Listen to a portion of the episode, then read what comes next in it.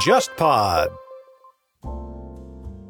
各位听友、各位观众，大家好！来，我来向各位隆重介绍一下我们今天两位重量级嘉宾。一位是我们的知乎创始人张亮老师，他也是位资深漫画迷。说实话，我也自诩见过很多很多漫画迷，但张老师绝对是最资深的之一。那请张老师给我们打个招呼，好不好？嗨，大家好，我是张亮。首先，我是知乎联合创始人。我今天也是作为喜欢漫画的一个读者来参加这档播客，我也很开心啊。嗯，特别棒。然后另外一位呢，就是咱们一人之下、龙族，然后狐妖小红娘的动画导演王鑫老师，也请王老师给我们打个招呼，好不好？王导。大家好，大家好，我是王鑫。然后我跟张亮认识，我们是通过在网上看漫画认识的，因为那时候谁也不知道谁是干嘛的。然后聊了十年以后见面了，然后说哇，就是原来哇，就然后今天还能聚在一起，就是很棒，就是啊，所以你们俩相当于是网友奔现，对吧？对对对对，是的，还 是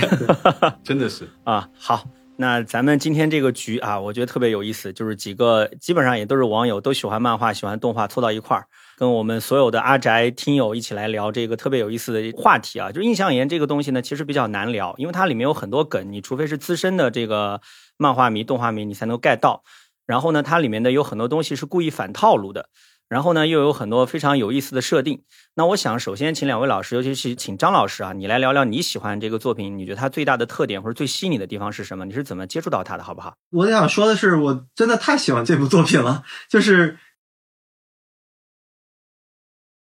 我其实真的看漫画还挺多的，我大概每年要看一两百种漫画吧。然后有些老的作品它一直连载，我就一直跟。其实印象岩还真的不是说它一出来我就看到，它也是跟我估计跟很多的这个朋友一样，是因为那个汤浅证明那个动画，然后我去看到它的。然后一开始看的时候，我其实有点不适应。我估计也有一些朋友跟我一样，就是，哎，这个漫画的叙述节奏啊什么的，其实。不是特别的，就是容易阅读，因为它有一些反高潮啊那种叙事的方法。它不是故意取悦你。对对对，但是它看起来非常非常过瘾。就是我们一个朋友说，就一言不合就把那摄摄影图扔到这个漫画的里面了。我觉得它特别像回到了那个七八十年代，我们对于那个欧他哭这个老宅们那种最本能的认知，就是欧他哭这个词儿是八三年他们发明的嘛。这个词儿的根本的意思就是说，对一些事物有特别深入的研究的人。今天大家一说阿宅，好像就是消费宅，就是你喜欢动画片，你喜欢游戏，然后我要去买手办、买漫画。以前的阿宅是那种，我一旦喜欢一个东西，比如说喜欢科幻，或者说我喜欢铁道，或者说我喜欢这个画画，然后我要对这件事有无比的热情，有像狂热一样的感觉，然后去把这事儿做到极致去，就是创作宅。对对对，它是一种创作。所以那个冈田斗司夫就是画 EVA 那个动画公司的最开始的创始人，他写过一本书叫《阿宅已经死了》。对。他的意思就是说，九十年代之后，九五年之后的新的所谓的欧塔库们，就不是我们那代欧塔库了。就是大家基本上消费，你们就是在看动画。今天有无数的游戏，有无数的动画，无数的各种各样的作品让大家去消费。以前的阿宅没有什么东西，主要是创作。我印象中有一个特别印象深刻的一个故事，是说那个七十年代那个星球大战出来的时候，当时大家也没有 VCD，也没有 DVD，更没有网上流媒体，你可以看这些东西。我听说有一个日本宅男到什么程度，就是买一张那个星战的那种。唱片放那个唱片，然后每段出 BGM，他就自己跟那儿同步的配所有的台词，一秒都不带错的。等那个最后片尾出来的时候，他这个所有台词背完了。我觉得这就是一个老宅，就是他对这个事儿的兴趣超越了一个常人的那种热情。我在看《樱夏言》的时候，这种感觉就是那种对动画这个事物的那种执迷。我们世界是平淡无奇的，但是他对这世界是每天加上很多滤镜，然后让它变得很很丰富多彩。对，然后还有就是他拿我们这个平静的世界来冒险。就这种东西都让我觉得特别的兴奋吧。我是拿到这个正版漫画之后，就是手不释卷的看了两遍。我觉得他那种那种劲儿太难得了。是，我觉得顺着张老师的话题往下说啊，其实大同城城这个作者也特别有意思。他其实九三年的，嗯，按道理讲，他其实跟之前张老师聊的那个阿宅的黄金年代是隔了好几代。但他其实，在精神的这个源头上是比较接近那个年代。我觉得这跟他个人是有关系的，因为他中学的时候就一直很向往成为动画师。他在他们高中是那个电影部的成员，然后高中毕业之后就去了美术学校。然后那会儿就开始学习怎么样做动画。他后来他放弃做动画，然后开始改行画漫画了哈。我觉得他整个的这样一种成长的过程也特别有意思。所以我也很想问一下王老师哈，就是我们看了那么多日本的业界的这样一些前辈也好，这样一些精英也好是怎么出道的？我不知道在咱们中国做动画，啊、有一个怎么样的流程，或者说你从小到大你得经历一个什么样的路径，才可以最终进到业界？能不能请王老师跟我们聊聊哈？中国的国漫应该说是他走过了太长的阶段了，每个阶段入行都不一样。就是第一阶段其实是一个配置，就是最早美术电影制片厂，它其实分配置，你不是你想做你就能做的。就是因为我当时在九五年的时候我在烧菜，把烧菜烧了一半，然后我我一直想画画，知道吧？我在很小的时候就看了漫画书，我第一本看的漫画书是那个。呃，《圣斗士星矢》嘛，看了《圣斗士星矢》以后，我就决定，就是说这辈子我一定要做这个。但是其实没有任何途径让你去做动画或者漫画，我不知道这个东西怎么做。然后是我哥嘛，就是也跟我一起拍《一人之下》的导演，就是我跟我哥两个人。然后他那个时候呢，就是他在奉贤，然后到上海来玩，我们俩在画画。然后我说，我说你也要毕业了，然后你要下去干嘛？他说我画动画。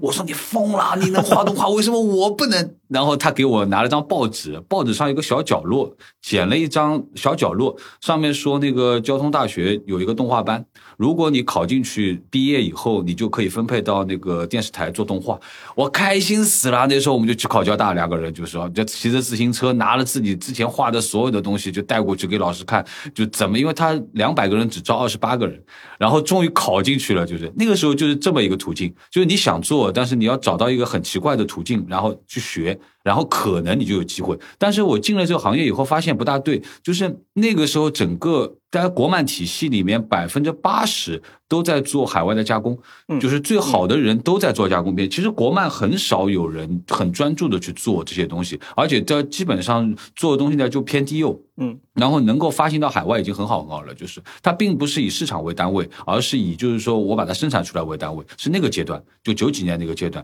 一直到九九年。九九年开始又不一样了。九九年开始就是说，就我一个狂的时候嘛，就是那个时候我们终于能够有机会，就是说，哪怕我们再小，我们也能去报题材、报立项。我们想放什么东西，就是说，然后它市场接轨了，就是那个时候就有了我一个狂，因为那时候就是说，正好是《灌篮高手》在国内刚放完嘛，放完以后就是我们说我们应该做一个。接近青春的一个题材的东西，因为这是那个时代我没有见过的一个东西。但是我们那个时候报这个题材的时候是千辛万苦，就是说谁也不知道他能不能成功，因为他打破了之前所有中国动画在之前的所有的概念，就是想不到通过了，真没想到。那个时候大概报案子有进了报了两三百个送到美影厂，然后美影厂居然厂长那个金老师就拿着说我要拍这个，哇，我们那时候疯了，就是终于有一天能够拍自己想做的这个东西了，就是。那第二个阶段，然后就是过了那个美影厂的我一个狂这个。阶段以后，其实海外的那个加工片的订单开始越来越少，几乎没有了。然后那帮人开始回流了，就画的好的这帮人开始回流，回流到国漫上面来。然后你会看到国内开始有好多好多那个动画公司了，然后也有很多那个动画基地，但其实那时候还不成熟。就很多画的好的人从加工片回来以后，他其实是没接触过前期，他只是画的好。所以就是在开片的时候碰到很多很多壁垒，所以那时候国漫是一直这样的。它的起伏力非常非常大，就是其实应该说是一个学习很大的一个学习期，但那个时候机会很多，因为应该说是每一个想做动画的人都有机会去做动画了。因为有很多动画公司产生了，嗯，就大家可以进入这个行业了，终于找到这个门了，就是说，但那个阶段其实是挺黑暗的，对我们业界来说挺黑暗的，嗯，真的是吃不了饭，怎么吃饭？就是说，反正各种各样可能性导致，就那个阶段开始说，呃，动画人很穷很穷很可怕很可怕，就那个阶段，然后一直到其实一直小谢卢恒宇也是卢恒宇的那个十万个冷笑话在网上一下子。爆了，火爆以后就是说开辟了下一个时代，就是网饭的这么一个时代，就让所有不做动画的人也感觉到动画的魅力。从那一刻开始，学生也有机会在网上发表自己的作品，也能参与到各种各样项目里来。就第三个阶段，就是说从七年前开始，一路又变得不一样。所以就是现在的那想加入这个行业的方法已经太多太多了，就是说，只不过挨下来就洗练了，就是在这行业里洗练而已。嗯，那回到我们这个印象研本身，我觉得刚刚王导讲的东西我蛮感慨的，尤其是中国的人才或者说跟日本的人才培训之间的对比。其实回到这个漫画本身，我觉得里面讲到了很多日本的高中的动漫社团，他们当中的不同的角色的分工，有的去做制片人，有的去做原画师。他们把他们的很多这种非常狂想式的这样一种对动漫的理解，具体的一点一点操作出来啊！我不知道张老师，你看到这一块的时候，你是作何感想？我当时觉得哇，太棒了！我觉得日本的高中生就有这样的实践的机会哈，非常的难得。我看的时候，我觉得这不是日本的高中生，因为他们第一卷第一话出来的时候，就是说他们几个小孩想加入这个动画研究社，对，没有加入，然后他们自己成立了映像研。第五卷的时候，他们就是这个动画研究社出现了。这动画研究社里面出现的是啥？一堆人坐在那儿出一本杂志，然后坐在那儿的人是什么？宫崎骏、亚丁守、安野秀明、金敏，对，然后主编是这个安铃木敏夫。我觉着那一刻，作者给我呈现的是，他其实画的是日本的业界，就是他只是用一个三四个人的一个小社团来表现的是业界。因为映夏言这个作品，我一开始就感觉有一地儿特别不一样，是什么？就是映夏言里面的社团有特别大的区别，他这里有个金森是一个。头脑极其清晰的一个制作人，那个女孩在不停的跟各个人谈判，然后设各种的小圈套什么的。我觉得他基本上就写的是业界的一个特别顶级的一个制作人。对，甚至我觉得他在一定程度上就像在写铃木敏夫一样。就善于斡旋各方势力，善于吸纳各方的资源。对对对，尤其是你也看到他前期就三个人，一个制作人，一个导演，一个原画，然后每次做的动画做的可复杂了。这基本上就是相当于每个人代表的是一批人，对嗯所以我觉得他其实是以社团的形式来写业界，但是他又保持了那种年轻人那种状态，就是依然要玩儿，依然要探索。这个平衡本身对我来说是这个作品很有趣的一个一个魅力吧。对嗯包括它本身这个国际学校啊，我也看到有个说法是以东京大学作为原型的，啊，而它周边都是水嘛，对吧？就本身就有一种如梦似幻的气质，就让觉得这里面发生什么样的事情都是觉得不奇怪的。而且它后续也加了很多奇幻的色彩进到这个作品里面，就更加让你有一种就是现实跟这种异世界就逐渐的融为一体，就分不开的感觉哈。对，所以为什么说这个漫画就它的那个易读性不是特别强？因为比如说它这里面有一个特别强的一个线索，就学生会跟应向岩的这个对抗。对，他的这个学生会会长是一个黑色皮肤的一个女孩子，想干嘛就干嘛。对 开的也是巨贵的车，然后这个平时还配武力的，就是想去攻占哪个社团就带着一堆兵，开着枪就过去了。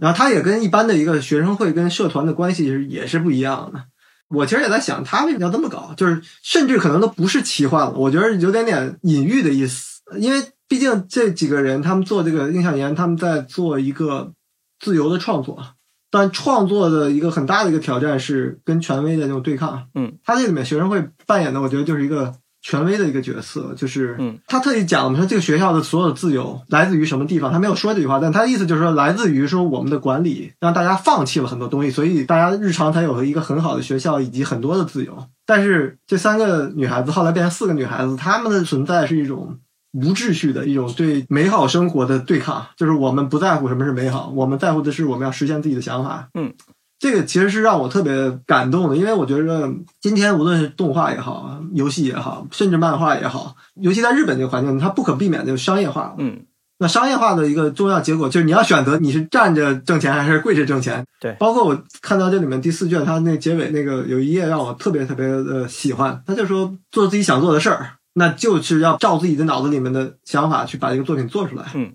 就在那一刻，你不要考虑挣钱不挣钱，你也不要考虑说学生会喜欢不喜欢你，你唯一重要的是你自己脑子里面那东西是不是让你兴奋，是不是让你想坚持到最后一刻去的。因为是个作品，它都可以是比喻了，嗯，但是我觉得这些东西其实也都是唤醒我们作为一个从业者，还是一个创作者，还是一个创业者，都会要去思考的那个那个初心的问题。对，张老师上了一波价值啊，没有没有直接来到了呼唤 呼唤我们这种创作者初心，我也特别喜欢。我觉得这个作品里面最让人感动的就是说，它展现的不单单动画是一个娱乐的东西，它对很多非常珍视这个东西的人，非常看重这个东西的人来说，就是这个世界的全部，是代表所有的爱，代表所有的热情，代表所有美好的东西。我觉得这一块儿确实是这个作品最能打动我们的，而且我觉得它里面有非常多的具体的细节是可以体现这种热情的哈。这个我之前还专门做了一个小小的研究，我又把这个作品重新看了一遍。比如他一开始的那个大家一起去看的那个东西，其实就是《未来少年柯南》啊，就是宫崎骏的初代监督的一部作品。包括它里面体现出来很多这个作者大同晨晨对这种押金手的爱，对各种各样的日本漫画家的爱，包括我们前面聊到的他对这种机器人的爱。就是我们一般有个刻板印象，会觉得女孩子不太喜欢机器人，会觉得这是男孩子喜欢的东西。但是我觉得作者就特别让这个女孩子来挑战这种社会的刻板印象，对吧？女孩子也特别喜欢机器人。啊，我觉得这也是一种刚刚张老师讲到的这样一种挑战权威或者说对抗刻板印象的一种方式，这些都特别的感动我哈。我不知道王老师，您对这种比如说这些日本的动漫业界前辈，他可能对我们这种创作者产生的影响怎么看？因为在这个大同的这个作品当中，我觉得处处都是这些前辈对这个作品的影响哈。嗯，应该这么说吧，因为喜欢动画和漫画，它本身就是一种对美好的一种憧憬，能在漫画上看到的精神和动画里面能表达的一些美好的东西，是每个人心里面最最深处的一些我不敢表现或者我无法表现，但你代替我做出来了，然后我感受到了，嗯就是说我们在做。艺术创作吧，应该说它不光是动画漫画，它艺术创作里面最大的根性在哪？你为什么要做创作？就我想表达嘛，我想表达，我想讲故事，然后我希望有更多人来听我的故事，然后来认同。但恰恰我们在进入这个行业的时候，第一件事做的是什么呢？是你必须把你的兴趣变成职业，嗯这很痛苦，非常痛苦。在这个阶段里面，有大量的人员就流失了。他们觉得这是份工作，这不是追求梦想的东西。我追求梦想不是这样的，是那样的。但恰恰你不把它作为工作，你就没办法往下进行。但工作就有圈圈扣住你，各种扣住你嗯，压制你所有的想法和可能性。就你说我画这样是好看的，不行，你必须画成那样。嗯就是那这样的话，压制时间长了，有很多人就离开这个行业了。这是第一步。第二步是什么呢？有很多人真的把它作为工作了，那这行业你也做不下去。嗯因为当你习惯这份工作以后，你不要忘了你为什么来做这个行业。经历的工作只是帮你加分或者让你修炼，学到最后你还是要去表达自己的东西。当你把自己东西扔了的话，那这个行业你还是做不下去。就是它其实是个螺旋形上升的一个过程。那很多人在这个环节就掉了，嗯或者有些人在这个环节他适应了，嗯他最后还是会掉。嗯你到最后，如果每个做动画人都梦想作为好导演，然后在最后有机会的时候能发挥自己所有、燃烧自己所有东西，让大家看到就是哦，我我的精神世界是这样的，我表达给你们东西是这样的。但很多人就在工作的范围里面就磨灭掉了。就是他会说，就是哇，这块好难画。我本来应该，比如说这个镜头，我可以画五十张原画的，但如果我画五十张原画也是五块钱，我画两张原画也是五块钱，算了，两张吧，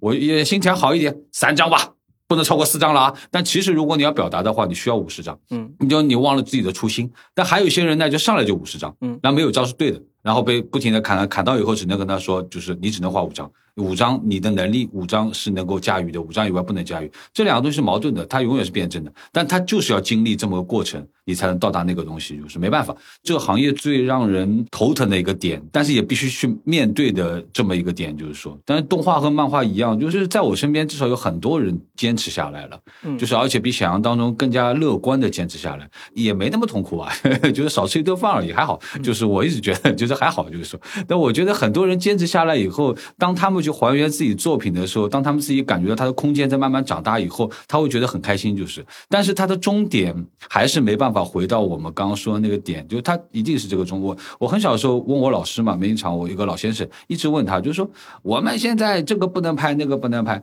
我们现在如果能让我这么拍，我就能这样。然后我老师跟我说，就是说，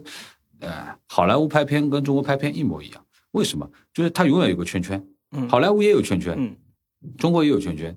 最厉害的人是在这个圈圈里面做的最好，而不是不给你圈圈做的最好，那没用。嗯，也就是悬崖上的舞蹈，你能踩着这个圈圈，你在悬崖上跳舞是最好看的。嗯就你能踩到这个圈圈的边缘，你把这个圈圈的边缘做大，那是最好。因为当这个圈圈放开的时候，所有人都放开了，对，一样，对，你还在下一个选区。所以就是我们每一个人在这个行业里面一样，就是我其实我们在看漫画书的时候也一样，就是你永远会发现，就是比如说我们在设定一个主角的时候，一定是先设定他的反面，先把他缺点设定出来，才能设定他优点。嗯，你哪怕是龙傲天角色，他一定要有缺点才有故事。嗯，就是对，那我们在做东西的时候一样，就是我们得把限制先划好，我们在这限制里面做东西。其实就是我也一直跟刚入行的很多孩子，我在跟他们说的时候就这样，就是你的创意很好，但是一定要有个紧箍咒。这个紧箍咒可以慢慢松开，但一定要在那儿，就是说，这样反而是让你的能量更汇聚，你能爆发出的点有可能比想象中都不同，甚至会更厉害。就是说，嗯，感觉王导今天给想要入行的年轻人疯狂提建议啊，提了很多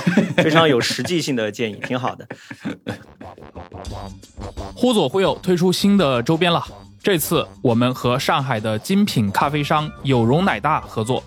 全新定制了一款挂耳咖啡，特别挑选了墨西哥和埃塞的两款新鲜豆子，在风味上会有明显的对比。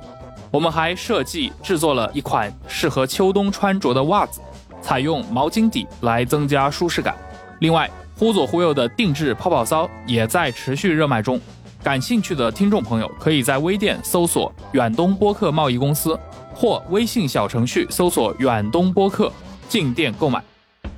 其实我看这个作品啊，我特别感动，也特别喜欢，就是它里面的女主角，就是对设定的这种狂热，就是应该是那个浅草吧，对，就她就太喜欢设定了，就是她一直在素描本上画各种各样的她的创意，而且画的都特别有意思哈。沈宝厅有一家书店，它的五楼是整整一层是各种各样的特摄相关和铁道相关的东西。啊，就那个特摄宅的那种对设定的狂热太棒了，而且我过去看有很多读者在那儿，要么蹲着，要么站着翻他的各种设定集，设定的非常的详细。好，我是觉得这一块是特别有意思的。包括我觉得你要搞创作，不管是你是要去做动画、画漫画，甚至你去写小说啊，这样一种深入钻研某个点，对他一个如痴如狂，然后把他的各个细节钻研清楚，然后构建起一个好像是想象的，但其实它的细节非常扎实的世界，我觉得是非常非常有意思的一个点哈。我觉得两位也可以聊聊这个点。就对于创作也好，设定也好，你不用去吸收那么多东西，就那些东西只是工具，帮你添砖加瓦的。嗯，但是那个根子是你自己，你专一的把自己这样东西做出来，才是最完整的。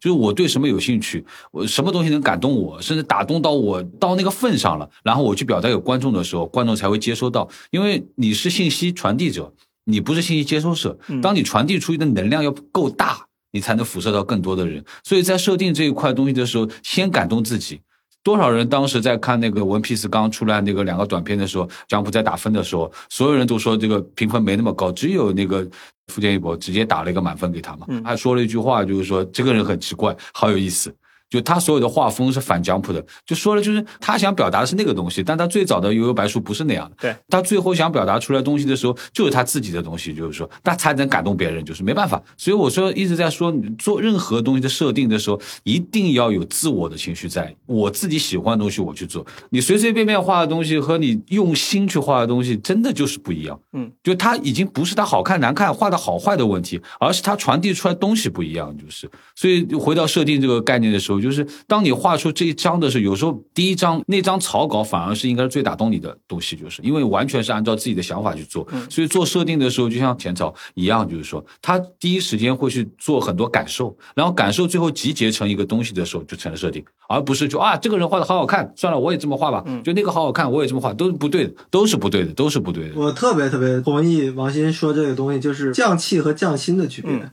因为画画好的人特别多。嗯，我们尤其在中国，包括在日本，就我印象中有一次，就那个 Jump 五十年的时候，井上雄彦跟井上明对谈。嗯，然后井上雄彦问说：“那个你对今天的 Jump 怎么看？”然后井上明就说了一句话，说：“我觉得今天 Jump 上画画的人都画的太好了。”嗯，我觉得我特别喜欢那种就是画的画吧，让我看着说这人是不是个傻子？嗯，那种人，就是如果这种人能连载，那说不定就是你那个。匠心那个东西是能够最准确的被抓到的东西，就是你超越了你那个画画的技艺本身。印象岩这里面有一画，我觉得这挺有意思，但我估计很多人其实没有 get 到，就是说他们给那个机器人社团做那个外包嘛，然后他们是跟机器人社团讨论了半天，设计了一个机器人。然后设计完这机器人之后，就开始画画的过程中呢，浅草就没有动力了。嗯，对，浅草就跟外面去捡石头啊、砍草去，然后他就回来就说：“我们要不把这机器人改成一个小摩托车之类的东西吧？”他最后其实他做了一件什么事儿？他没有做一个特别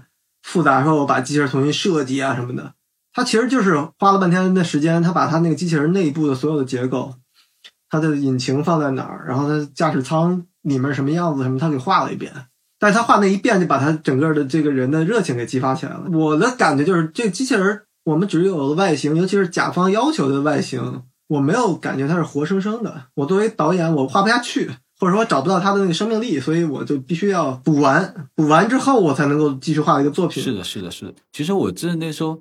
松井老师当时是那个。呃，《圣斗士星矢》的那个责任编辑嘛，嗯，然后在跟那个松井老师聊的时候，因为他一直来国内也看了很多那个国内的漫画，然后我在问他，就是说你对国内的漫画现在怎么看？就是和日本的差距或者和那个韩国的差距你怎么看？然后他说的话跟那个张亮说的一模一样，就是画的太好了，除了画的太好之外，灵魂都没了，就是画的好，没别的了。就是他说这个东西在跟我在做编辑的时候思路是相反的，嗯，因为画力是。通过这个作品而慢慢越来越适合这个作品的成长，嗯，而不是你先画的那么好去套这个故事，不是这样的，是这个故事需要这个画风，然后你在这个画风上越来越成熟的能够表现这个故事而成长的。现在是倒过来的，所以就是他说我不知道现在你们会怎么去想象，就是漫画的一个发展的方向，但在日本肯定不是这样的。他一定会去培养一个就是说适合的一个故事，然后画力可以慢慢的提升，就是。嗯。这个问题很大，就是你有没有心去做这些事儿的事。对我感觉两位老师聊到了最近一个非常热门的一个网上的撕逼大战啊，就是《一拳超人》的原画作者万哦，和他那个重绘的那个画师村田之间的粉丝互撕，就我觉得就跟你们刚刚聊的就非常像。村田画的超好的，嗯，可是呢没灵魂，或者说他对剧情的这个设计是完全跟他的故事的主旨可能是背道而驰的。那万的画风我们都知道，对吧？就非常的嗯奇怪，可是他的故事是有灵魂的。我觉得刚刚两位老师就把最近的这个热门的事件里面的一个核心的冲突就揭示出来了哈。对，《一拳超人》，我觉得就是说前半段就是在那个重会的时候，我觉得他的灵魂都在，就是越接近后半段的时候，他自我发挥的东西有时候有点太不一样了，就是说可能他感受到的点跟我们看到的点不太一样，我觉得有很多地方偏了，就是说，对，所以站在我的角度，我还是觉得万老师最强的，我最喜欢的是那个灵能百分百。哦，我觉得不管是原作漫画还是动画，都特别讨我喜欢，就觉得特别合我胃口那种感觉。说回到这个印象岩本身哈，张老师，我们前面聊到一个非常有意思的话题，就是那个关于印象岩的作者大同，他对这个友情的看法哈。这个事儿我要跟我们的听友介绍一下，就是大同的高中可能是比较孤独的，就属于那种孤独的阿宅，没什么朋友，甚至还可能被校园霸凌过。然后他在作品里面表现出来的这种情愫就特别好玩。他觉得阿宅之间不要搞那种很热血沸腾的东西，不要搞那种一般的青春漫、少年漫的套路。咱们都是合作伙伴，都是工作伙伴啊，咱们在一起各有各的工作的目的。比如他们那三个女孩子，有的是为了赚钱啊，有的是为了实现自己对动画的这样一种异想天开，但大家凑到一起就可以组成一个不错的团队。啊，我觉得这一块儿是特别有意思的哈。这三个女生的关系，包括我们前面聊到的，说是不是业界的这样一些不同的职位的合作关系，在这个作品里面的反应，我觉得也可以聊一聊。张老师，要不您先来？我觉得就是归根到底，大家凑在一起到底是因为什么？嗯，就是你到底是因为我们几个人关系好，要在一起天天待着，还是说我们要一起做个作品，然后我们要合作？我觉得这就是伙伴跟朋友的区别。就是高田勋是一个写实派的一个人，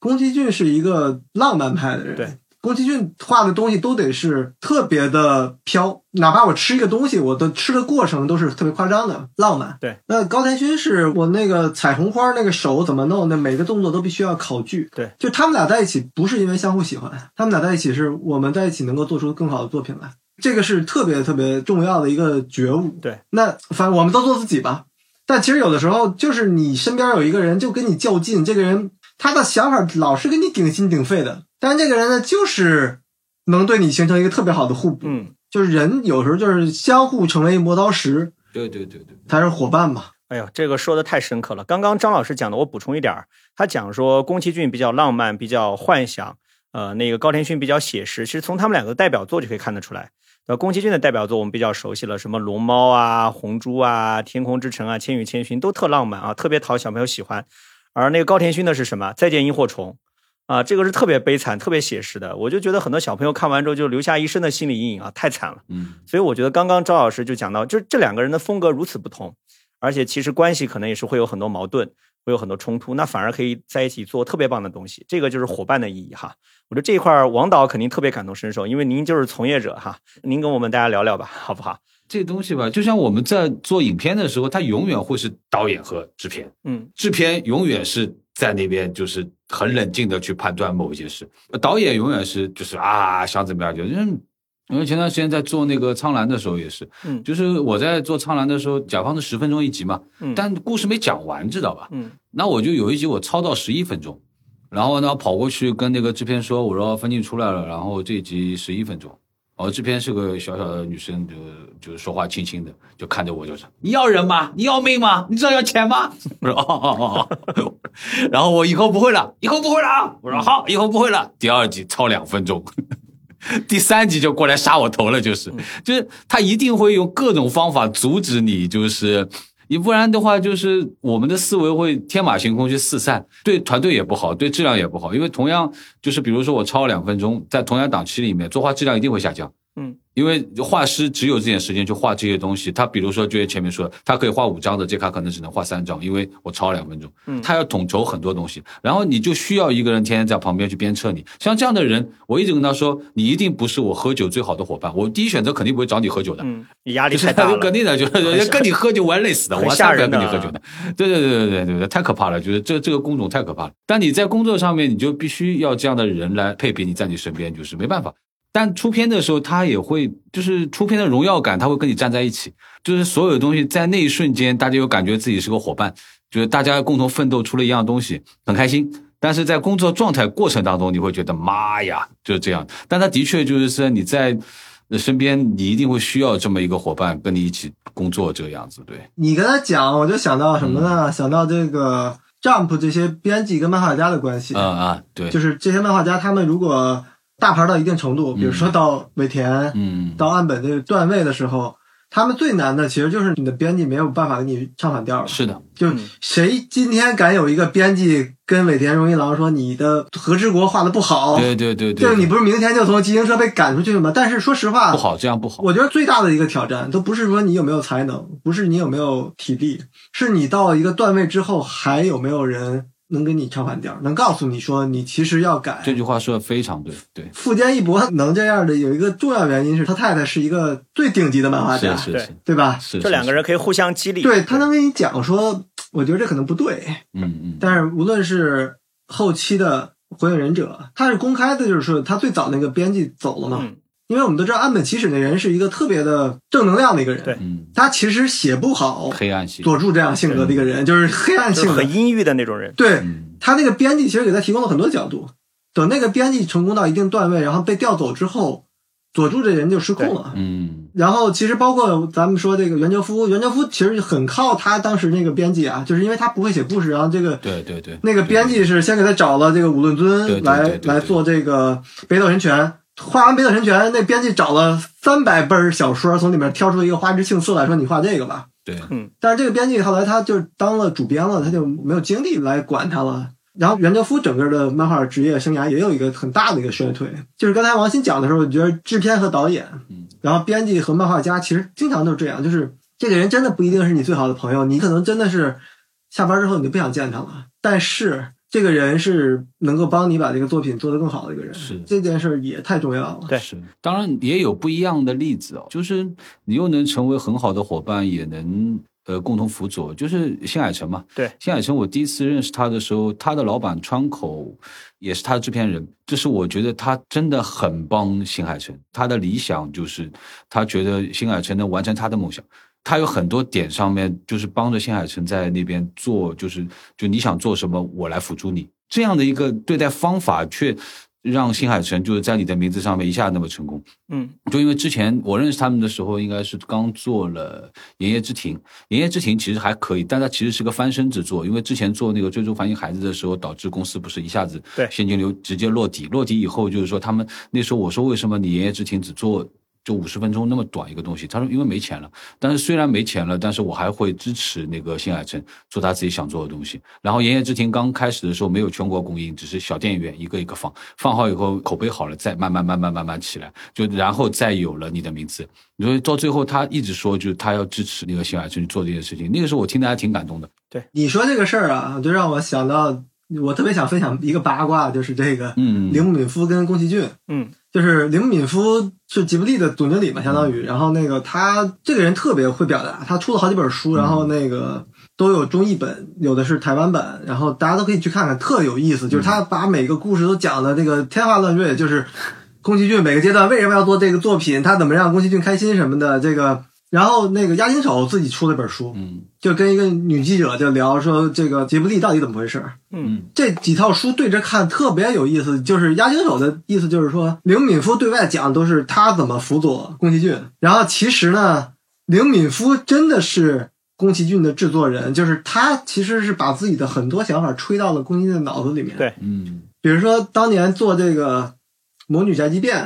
就是《魔女宅急便》相当于是《风之谷》，然后之后是《天空之城》，然后是《龙猫》。宫崎骏是三部作品，一部作品比比一部作品的票房还要差，。是的，是是的，如果顺着宫崎骏自己的想法做，那吉卜力可能就死了。然后铃木敏夫就想找一个大众题材，特别是他还想实现自己的想法，他女儿当时是中学生嘛，就忽悠这个宫崎骏说你要做这个《魔女宅急便》这样的作品，然后一下这个票房成功了。你看《魔女宅急便》，就是他对外讲的时候都说这个宫崎骏想画这个人在空中飞啊什么这，他然后给他安排到欧洲生活了一段时间，他喜欢欧洲的小城啊。其实你看那个作品里面，宫崎骏自己的东西很少，全都是铃木敏夫在乎的东西，包括那个片子的主题曲是那个松任谷由实的两首歌。嗯，铃木敏夫就说，因为我定这个主题曲的前一天晚上，我去听了那个松任谷由实的演唱会，我第二天就说一定要用他的歌。但是我拍完这片子之后，下一片子就得拍《红猪》，为什么？就是宫崎骏把自己压抑的很厉害了，他画了一个他完全不想画的东西。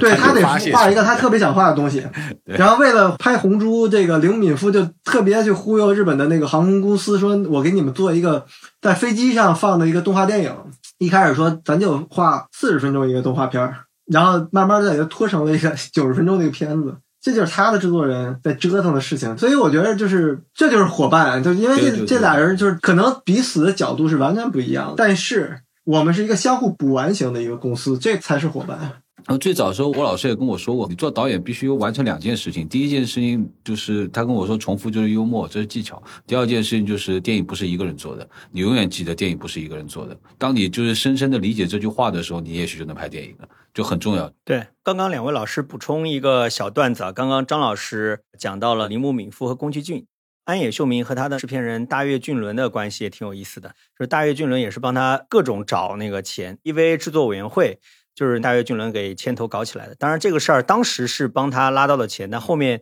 也起到了不好的作用，就版权方面的事儿，因为这个东西就四分五裂了嘛。包括我印象特别深的就是大岳俊伦，他当时还有一个圈钱的操作，他们的那个公司就是拉来那个广告代理店那个 NAS 嘛，还有东京电视台嘛，然后又找了那个龙之子作画嘛，其实是东拼西凑。结果还是迅速就被安野秀明把钱给败光了。对对对对，第七集的时候就给败光了。我就觉得刚刚王导讲的那个事儿是特别真实啊，就是动画监督总归是想要尽可能的提升动画的表现力，而制片人想的是怎么样搞钱和省钱啊。就是其实那个印象岩本身它代表的是一种原动画或者原漫画，就是它。整个的作品是在表现我们怎么做动画，这样的作品其实在日本还挺多的，什么白箱啊、暴漫王啊、New Game 呀，包括什么路人女主的养成方法，它的形式上可能有各种各样的，比如路人女主的养成方法就是后宫漫的那种啊，但它的主题和内容是表现怎么做动漫的啊。我不知道两位老师对这样的一个作品是怎么看的？哦，我我我先简单的讲一讲，然后王王鑫可以讲自己的这个脑洞。我自己感觉就是所谓的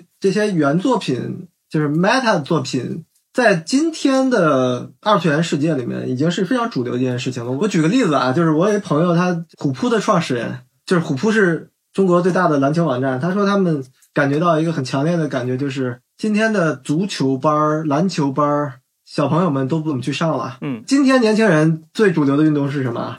是英雄联盟啊。嗯，那其实我觉得就是在动画这个领域也是一样，就是。以前我们所谓的热血王道题材是什么？是机器人在天空里面打来打去，是像勇者斗恶龙一样，这个去陌生的世界里面去战胜这个魔王。嗯，因为大家已经看了这么多动画，玩了这么多游戏，看了这么多漫画了，主流题材之一就是这些东西怎么做出来的？暴漫王、白箱这些作品就是特别特别的让人觉着亲近。他们基本上还是追求爽点，比如说很典型的一个作品，怎么凑齐人才，然后我们怎么。定了一个一看就能成功的题材，然后我们制作过程中遇到什么困难，我怎么解决困难？它是一个爽的一个一个叙事流程。嗯，印象岩它不是这样一个一个叙述方式，它不解决问题。因为我们作为一个人来讲，就是你看到解决问题你会开心，就跟种地一样，你种完地之后，这庄稼长出来的瞬间你就很很爽，因为你有成就了。嗯，印象岩是一个虽然它是一个很 meta 的一个作品，但它不解决这些问题。它讲动画怎么制作，但它讲的是追求说我们怎么画风。